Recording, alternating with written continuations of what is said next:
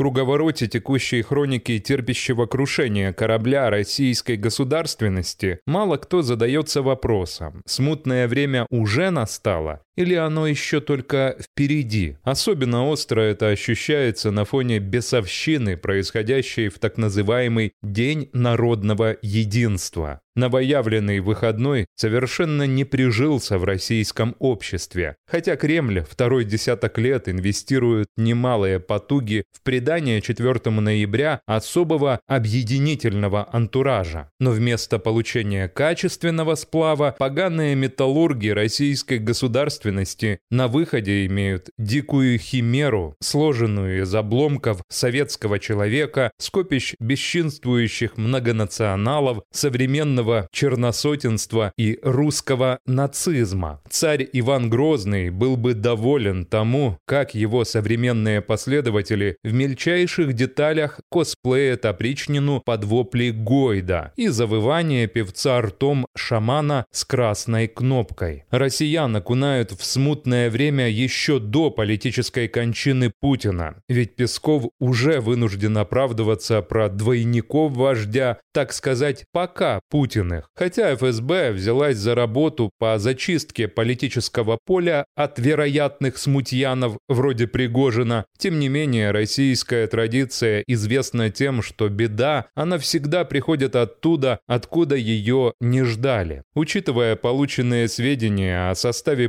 путинской предвыборной команды, обсуждаемых ею тем под 2024 год, стало ясно. Единственной проблемой РФ обозначены коварные внешние враги. В условиях тотального разгрома любых альтернативных точек зрения и формирования вокруг Путина имиджа князя, получающего ярлык на княжение от китайского сюзерена Си Цзиньпина, мучительно мерещится иностранная рука, способная сломать гармонию вождя и ослепленных масс. Но здесь существует важный нюанс. Остался ли у России суверенитет, либо она просто разменная монета в китайских геополитических планах. Сам Путин признал отсутствие у Москвы суверенного выбора, ведь начать вторжение в Украину его принудили некие неизвестные силы, которые напали первыми. Правда, никаких фактов данной незанимательной побосенки кремлевец не приводит, просто бесконечно с соплями повторяет отмазку. Но ведь ответственность нести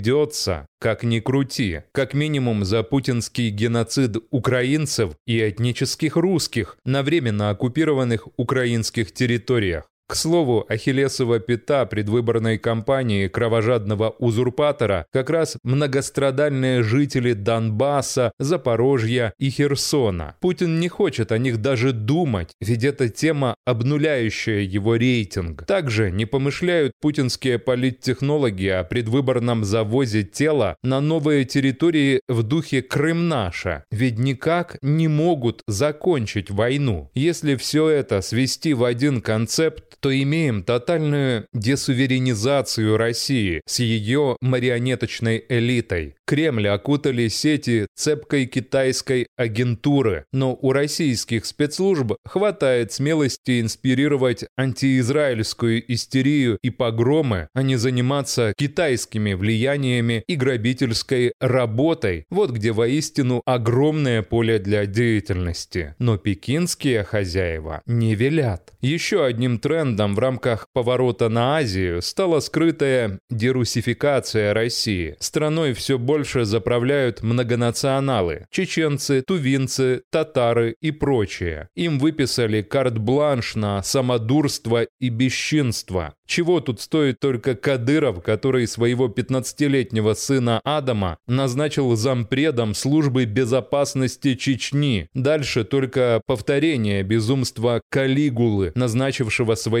коня сенатором. Действительно, тут ситуация не ведают, что творят. Наконец, дело десуверенизации и дерусификации довершает культура милитаризации российского общества. Примат силы воз возведен на Олимп и давлеет над всеми иными общественными установками. Огромная масса головорезов, вернувшихся со спецобосрации вместе с разгромленными вагнерами, гремучая смесь, которая окунула Россию в атмосферу распри. Соответственно, альтернативы смутному времени у страны уже нет. А значит, далее только еще более трудные времена под управлением клики имени Путина.